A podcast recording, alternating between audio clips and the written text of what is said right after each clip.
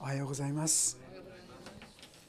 私が献身して、まあ、クリスチャンになってそして本当に生涯を捧げますと言ってで進学校に行った時ですねあの社官の先生がまずですね言った言葉があって非常にこう心に残っているんですけどもそれは、えー、変えられやすい器でありなさいっていうふうに言われたんですね。変えられやすい器私たちはクリスチャンとしていつも新たに新たに変えられていくっていうことが必要なんですよね。私たちの外なる人は滅びれど内なる人は日々新たなりって聖書は言っています心はですねいつもいつも新しくなっていくんですよそういう意味で変えられやすい変えられるそういうふうに自分を整えなさいということであろうと思うんですね。具体的にじゃあどうしたら私たちは変えられていくのか、まあ、クリスチャンになってもですねどんどん変えられていく人もいますしまたあまりそうでもない場合もあります。その違いはどこにあるのか一つの違いはここに今日表されているところにあるかなとそう思いますね。え今日の箇所はある意味においてクリスチャンたちが試練に遭っている辛い中にあるんですよね。そういう中でこうもういいわっていうですね そういう気持ちになりがちな状況っていうんでしょうか。そういう中でいやそうじゃない。神様にしっかり立たなきゃ。そのために前回はあなた方の周りにはですねもう雲のように証人たちがあなたが通ってきた苦しみや戦い同じように戦ってきた証人たちが雲のように取り囲んでるんですからめげないでこの道を歩み続けなさい。もう一つはこのイエス様あなた方のために十字架に血を流して戦ってくださったそれでも人に徹底的に捨てられてだからこのイエス様をいつも見ていくならたとえ人に認められなくても嫌なことがあってもなおそこに向かっていくことができるんですよ。イエス様を見上げることこの2つのことをですね言ってくださったわけであります。えそれによって私たちが元気を失い果て疲れ果ててしまわないためであるとこう言いますね。で同時にですね今日からお話しすることはあなた方にもう一つの大切なことが欠けている危険性がある。あなた方の信仰がどうもぐらついてきて弱くなってくるとするならば大事なポイントが抜けてるんじゃないかそれはこの5節のところから書いてありますがそしてあなた方に向かって子供に対するように語られたこの勧めを忘れています。この括弧の中でですねとても大事なことですからご一緒にですねこの言葉を読んでみたいと思うんですが括弧の中ですね3はい「我が子よ主の懲らしめを軽んじてはならない」「主に責められて弱り果ててはならない」主はその愛する者を懲らしめ受け入れる全ての子に鞭を加えられるからである。我が子よ主は訓練するんだよと言っているんですよ。私たちはいろんな苦しい場面もうクリスチャンになったらイエス様を信じたらもう苦しいことや悩みは何もなくなってですねもう平安平安ハッピーハッピーこうなるのかなって思ってた方はあれ？違うなってですね。いやそればかりかクリスチャンになってからの方がかえって戦いが多いなんて人もですねないわけじゃないと思いますよ。ぜひまず第一に知ってほしいことそれはあなた方は訓練を受けているんだよ。受けるんだよということをしっかりわきまえてくださいとこういうことなんですよ。もうあえて言うならばその前にあなた方はそのような訓練を受ける神の子供だよということをしっかりと思い起こすように語ってくださっているわけであります。皆さんね自分がどういうものとされているのかってことについてきりとした確信をぜひ持っていただきたいと思いますね。自分は神の子供なんだちょっとですね不安がある方のためにご一緒に読んでみましょう。ヨハネの福音書の一章ヨハネの福音書の一章の12節というところをまずですね読んでおきたいと思います。福音書ですねヨハネの福音書1章12節第3版新しい方で172ページ古い方第2版で157ページ。172ページか157ページ。1章12節。もしよかったらご一緒に読んでみましょう。3はい。しかしこの方を受け入れた人々。すなわちその名を信じた人々には神の子供とされる特権をお与えになった。これが神様のイエス様のお約束ですよ。この方を受け入れイエス様を本当に神の子救い主として信じた人にはいいですか？神様の子供立派な良い行いをして功績を積んでそうしたら神の子供にしてあげる。そういうことじゃないの。ただああ私は罪人だ。愚かな弱い罪人だ。こんな私を救ってくださいイエス様を救い主として信じ自分の罪を認めて救い主と信じるその人には神の子供とされるたったこれだけですよね。皆さんは自分がそのような神の子供とされているという事実をどの程度受け取ってるでしょうね。知っては聞いてはいると思うんですが本当にそう信じているかって言いますとねちょっとクエスチョンがあったりして、はあ、自分は神様に愛されている神の子供なんだという理解をしっかりと受け取らせていただくことが必要なんです。そうしますと神様のご訓練ということの意味が分かってくるんですね。このことを受け取らないとどうなっちゃうか嫌なことがあるとねあ神様もう私のことを今日お嫌いになったんだお捨てになったんだなんてこんなふうに考えちゃうんですよ。そうではないんです。愛するものを懲らしめるんですよ。親がですね子供をこう注意したり戒めたりしますよ。どうしてですか？自分の子供だからですよね他人の子供をやるとちょっと問題が起きたりしてねこれうちの子だってですね怒られちゃう時もあるかもしれません自分の子供なのでそのように訓練をなさる。同じように神様は私たちを子供としてくださったので訓練してくださるんです。別な言い方しますと訓練がないとするならもしかしたら悲しまなきゃならないかもしれないんですよ。どうして？訓練が始まってないから本当に子供にされてるのかってね注意が必要なくらいですよね。訓練されるっていうことは見捨てられたりあの嫌われてることとは全く反対なんですよ。あえて言うなら皆さんがですね大きな試練や苦しみがたくさん重なってきたらねあえて言ってください。ああ私はよっぽど神様から 愛されてるんだなっして同時にこの人は大丈夫だっていう神様の信任があるからそういう苦しみをきっとこの人は耐えられるとそう期待されてその苦しみを許されている。実はやっぱり私たちは苦しみを通して変えられていくからなんですね。前にも参りました。イエス様ですら受けた苦しみによって従順を学んだって書いてありますよね。私頭で知ってることと本当に分かるってことは別問題ですよ。実際訓練され自分実際体験しなかったら本当の意味で分かったとは言えないそういう面があるかと思います。そういう意味で私たちはあえてそういう苦しみを通ることがある。でもそれは愛されているんだ。愛されてるからこういうことがあるんだなどうして私の人にああいうタイプの人がすぐ来るんだろう。苦手な人ね。どういうわけか苦手な人がいつもこう置かれるんですよ。それはそういう人を許し受け入れ愛することができる神の子供とされるためですよね。そのような人に変えられていくためにあえてそういう人が置かれる。同じような問題が次々と起こってなんで私はもうこんなことばっかり起こるんだろうか。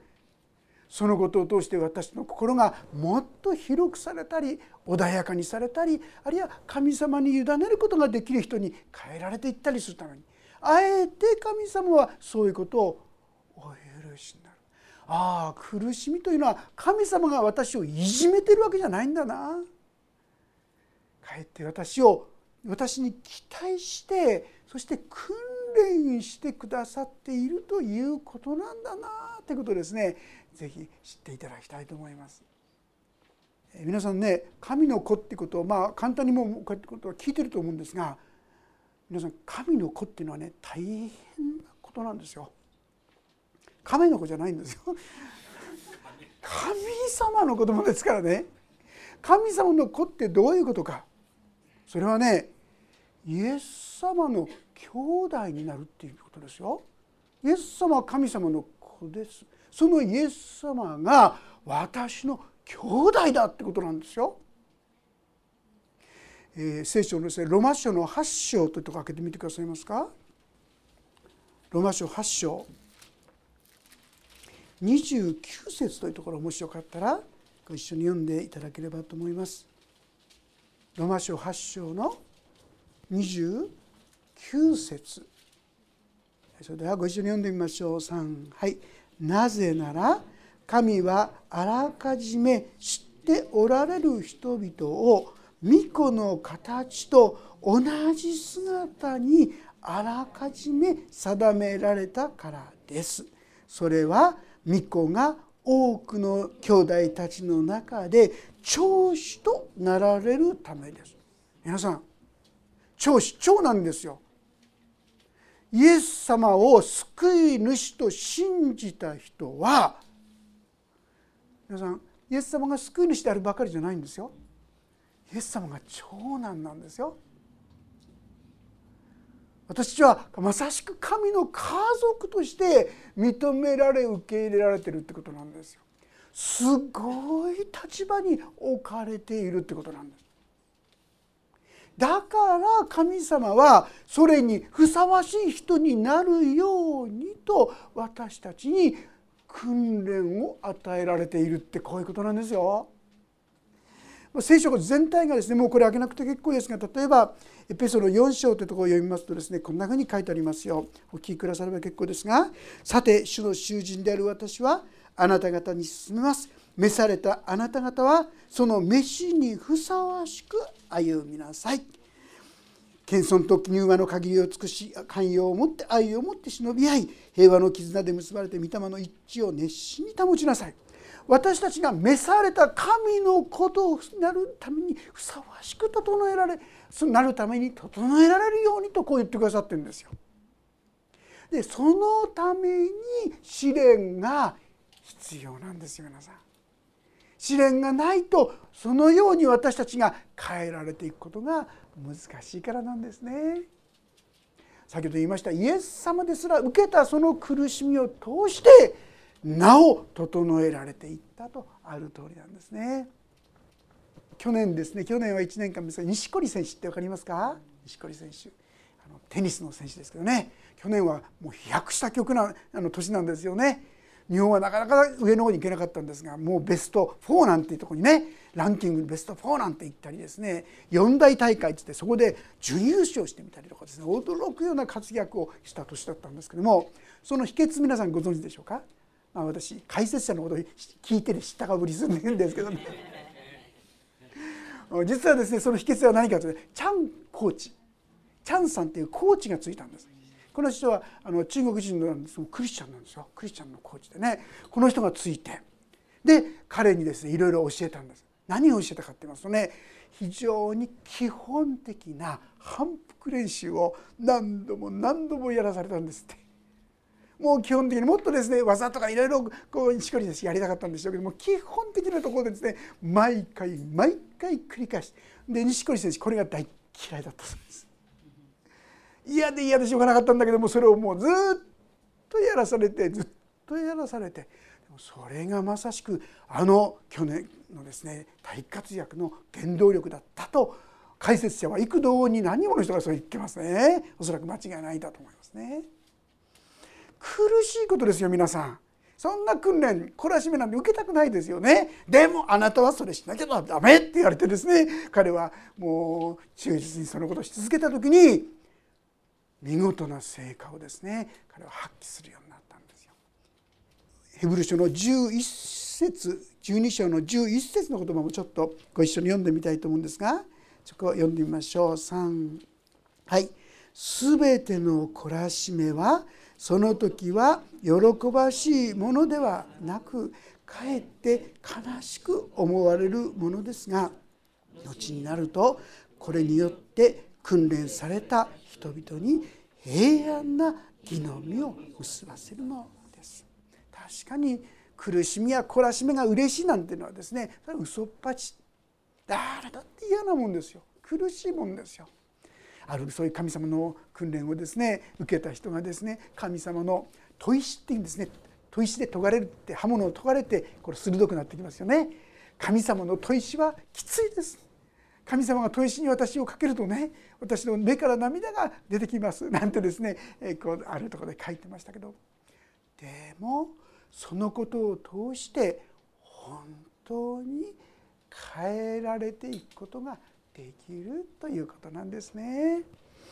皆さん私たちが変えられやすい器であるためには神様のこのご訓練を喜んで受け止めて嫌だ嫌だ嫌だと逃げ回るのでなくごまかすんじゃなくってそのことを受け取っていくこれが大切ですね。訓練を受ければ受けるほど変えられていくことができますしごまかせばごまかすほどあまり変えられていかないという状況が起きてくるってことなんですね。私はクリスチャンになってそして、まあ、正直言って神様のために生涯あの捧げていきたいなんてね気持ちがありましたけどもいつも言ってますようにこう赤面恐怖症対人恐怖症ですねなんで神様にこう用いられるはずがないとこう思って神様に祈ってた時ですね一つの御言葉が与えられました。エレミア書のですね18章ってとこちょっと開けてみましょうか。ね、いくらなんでも神様はやっぱりそれにふさわしい人を選ぶんだよねなんてこう言ってた時ですねある先輩の牧師が「いやそうじゃないんだよと言ってましたけどね。18章ちょっと一節から読ませていただきますね。エレミア書の18章お読みします。第3版1276ページ第2版1171ページですけども18章の一節からもし開けにくい方は聞いてくだされば大丈夫ですのでお読みします。主からエレミアにあった御言葉はこうである。立って陶器師の家に下れ。そこであなたに私の言葉を聞かせよう。私は陶器師の家に下っていくとちょうど彼はろくろで仕事をしているところだった。陶器師は粘土で制作中の器を自分の手で壊し再びそれを陶器師自身の気に入った他の器に作り変えたっていうんです皆さん。神様は私たちをこの陶器師を作り変えるように作り変えているって言うんですよ。私はこんな人間だからって皆さん思い込んでるかもしれませんが神様それ一旦ぐじゅって潰すんですね。うふって潰された時痛いと思いますよ苦しいと思いますよ。でも潰されたかならば今度はその後に見事な本当に神様に用いられる器に変えられていく。しばしばでも私は潰されるのちょっと待ってちょっと待ってってですね潰されきらないんですよね。そうすると変えられも切らない変えれることも少なくなってしまう中途半端になっちゃいますね。どうせならこの私をお委ねしますお捧げしますと言ってお任せしたいと思うんですね。そうする時に変えられていくわけですよ。どっかにですね行く時に子供が時々やるでしょ？どっか行く「やだやだ」って座り込んじゃったらどうします？か親手持ってですねずるずるずるって引っ張っていくのは大変ですよね。どっか行こう？うん分かった行くっつってですねそこに一緒に手つないでいったら楽にそこに行くことできますよね。私たち神様に嫌だ嫌だと言ってるとですねなかなか苦しいですし変えられていかないんだけどもうんうんって素直にそこに従っていく時になんと私は変えられやすい器になっていくことができるし神様にはそういうことができるんだと語ってくださっているわけですよ。ああ神様はだから私たちにいろんな試練やですね懲らしめをくださるんだな。期待してるんだな。先ほど言いました。皆さん苦しみにあった時にですから言ってください。ああ私はよっぽど愛されてるんだなってね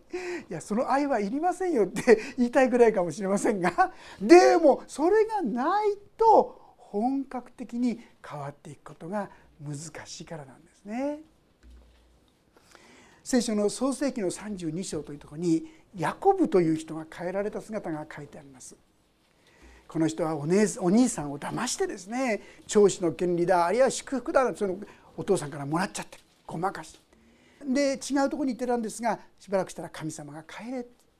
帰っていくんですが一つのとっても恐ろしいことがありましたそれは騙したお兄さんに会わなければならない。ああどうやったらあのお兄さん許してくれるかな。怖いな怖いな。それで彼はですねいろいろ考え自分が得たですね財産をたくさんに分けてちょっとずつ持っていくんです。これはお兄さんのものです。これはお兄さんのものです。この役分がいたもんです。このお詫びの印ですとかねダメの供え物まあ要するにそういうふうにしてちょっとずつ憐れみをいただいて最後に自分が言えばいけばですね、えー、まあいいかなちょっとぐらい緩くなるかなとかねいろいろ考えるんですがちっとも心が平安にならないんですよ。それで彼はまた神様に祈るんで神様助けてくださいどうのこうの。でもやっぱり平安にならない委ねきれないから神様にはそうすることができると信じきれないんですよ。そうするとまた頭で考えてああしてこうしてまたいろいろやるんですね。こうするとまたですねそれで平安なちっとも平安にならないんですね。さあそういう中でついに野木の私というとこに来た時に彼は腹決めてってんでしょうかね。もう神様の前に徹底的に出たんですよ。そして結論として言うならばどういうことになったかって言いますと彼は神の力というものを本当の意味で認めさせるために桃のつがいが外されたと言いますその結果として彼はそれ以来ずっとビッグを引くようになっちゃったんですよ。でもねその後で彼は全く変えられましたよ。今までは何とかして自分の方策策略でですねこう守ろうとしたんですが今度はですねどうしたか。一番先頭に今まで一番後ろにいたのが一番の先頭お兄さんに直接会うそのところに自分が立って。会うまでに彼は7回も地に伏してですね謝ったってこう言いますけどね。心からの謝り。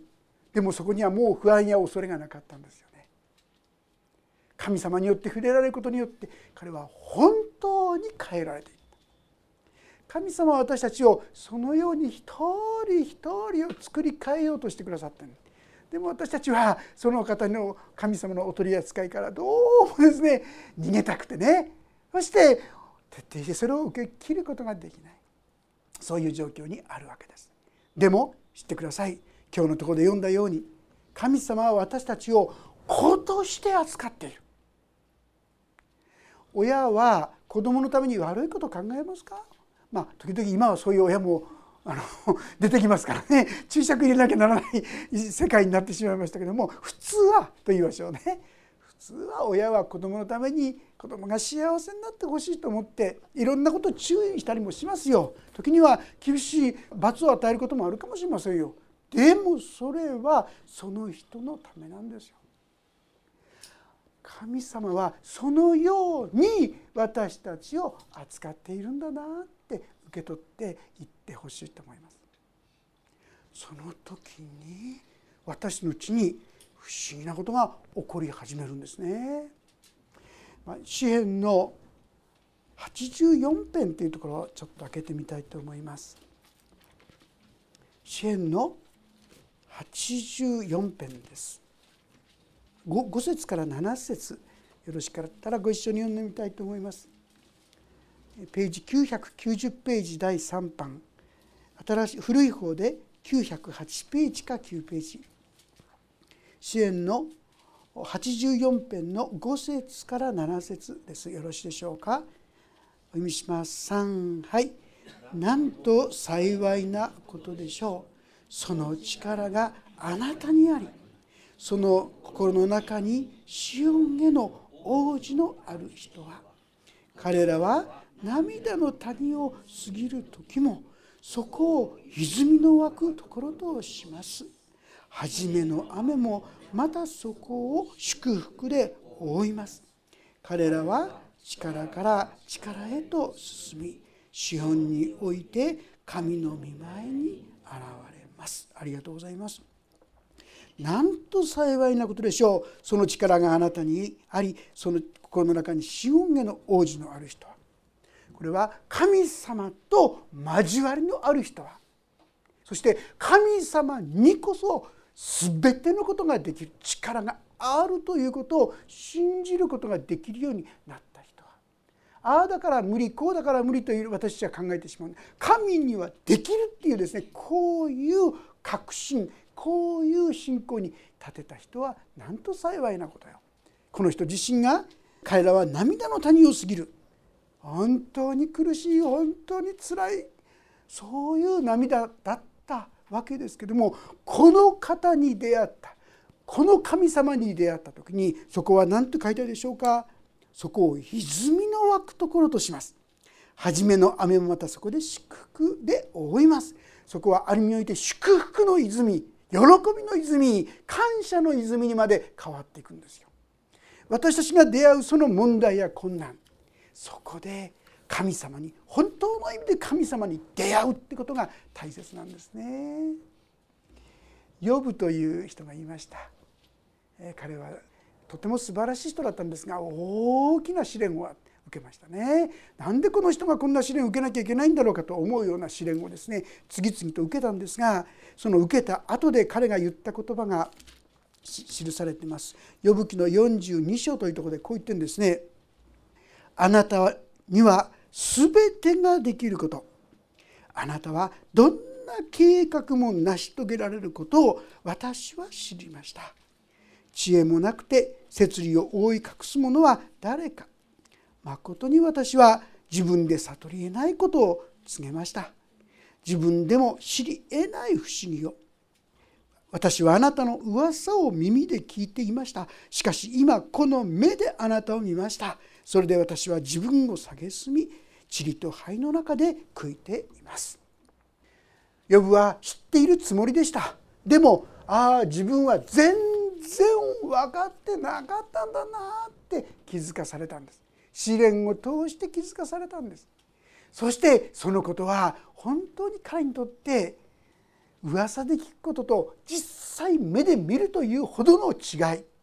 本当の神の恵みを知るきっかけとなっていったんですね。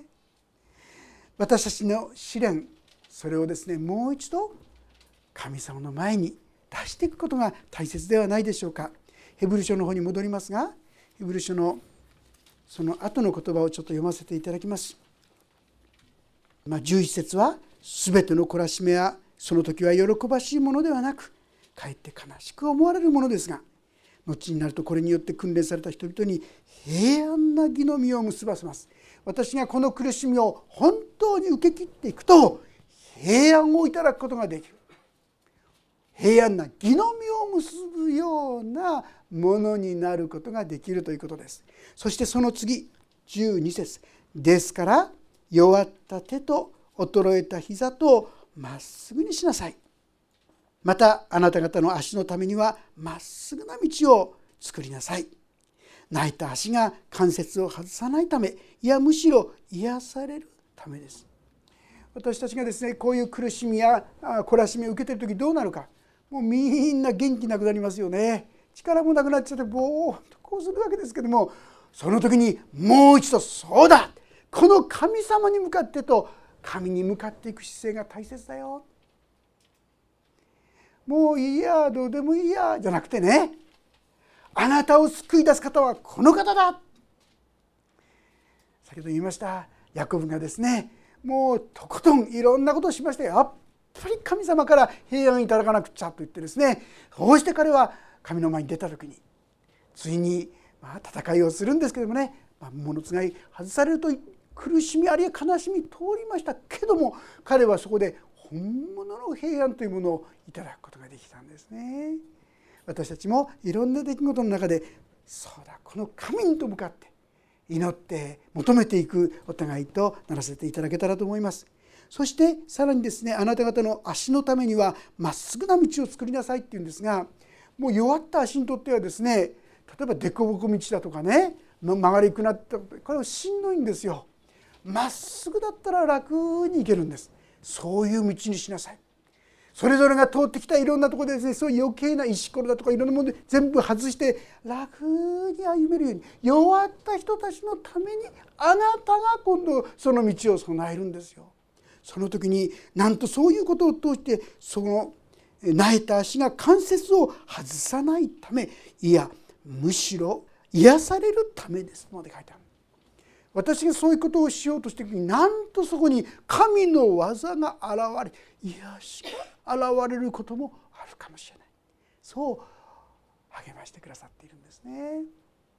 私たちは受けるべき懲らしめというものを避けて通りたい。ごまかしておきたい。でも主よどうか私がこのことを通して本当に学ぶことを学ばせてくださるように。な んでこんなことがあるんだってこうすぐに怒ってですねなってしまうんですが神様はどうしてこれをお許しになったんだろうかこれはどんなことを教えてるんだろうかどんな意味があるんだろうかそのように考えるようにそこからですね学ぶ姿勢を私たちは取らせていただきたいと思います。そしてああなるほどと納得がいくまでそのことをですね求めきっていこうではありませんか。不思議に神様はその時ですね納得ができると心が本当に平安なんですね。ヤコブはいろいろいろいろ策略を練ったんですがそんなのはちっとも平安ならなかったんだけどそうだ神様が守ってくださるんだという確信があったらですねもう恐れることなかったんですね。大胆にしかし心からの誤り自分はとんでもないことをお兄さんに対してしてしまったんだ心からの謝罪の心とともにお兄さんのところに出ていったらもう怖くはなかった。神様のこのようなお取り扱いを私たちも受けてそして大きく変えられていくという経験をですね共にさせていただけたらなそう思います。神様のご訓練をもう一度しっかりと受け取っていくその決意を新たにさせていただきたいと思います。お祈りをいたします。我が子よ主の懲らしめを軽んじてはならない。主に責められて弱り果ててはならない。主はその愛する者を懲らしめ受け入れる全ての子に鞭を加えられるからである。神様私たちは苦しいことがあると神はもう私をお捨てになったお忘れになった。もう神様は私に応えてくれない。マイナス的な不信仰な思いを募らせます。でも主よあなたはそうではなくて私たちを愛する子として扱っているんだとお語りくださることをありがとうございます。どうぞ苦しみがある時に主よそれを主からの愛の無知本当に懲らしめだと受け取ることができるように助けてください。そして今これは何を教えているんですか？何を悟らせようとしているんですか？主の前に素直な正直な気持ちで出ることができるものにならせてくださるようにお願いをいたします。主よそこになんと不思議な神の技神の癒しまでが起こるとあなたがお語りくださいますからありがとうございます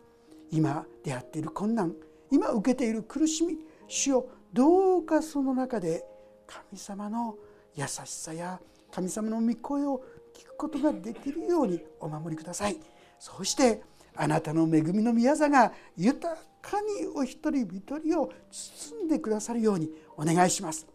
神様あなたの御声がもっともっとよく聞けますように。そして心からあなたに信頼して従うことができるものにしてくださるようにお願いします。神様どうぞこれの御言葉がいつもお一人一人にあってそしてそれを励まし困難の中でいよいよ神に従う恵みへとお導きくださるようにお願いします。あなたの見境がそして栄光が豊かに豊かに表されますようにお願いします。御手に委ねます。これの御言葉をいつも主がお語りくださいますように。イエス・キリストの皆によって祈ります。アーメン。もうしばらくそれぞれに応答の祈りをお参加ください。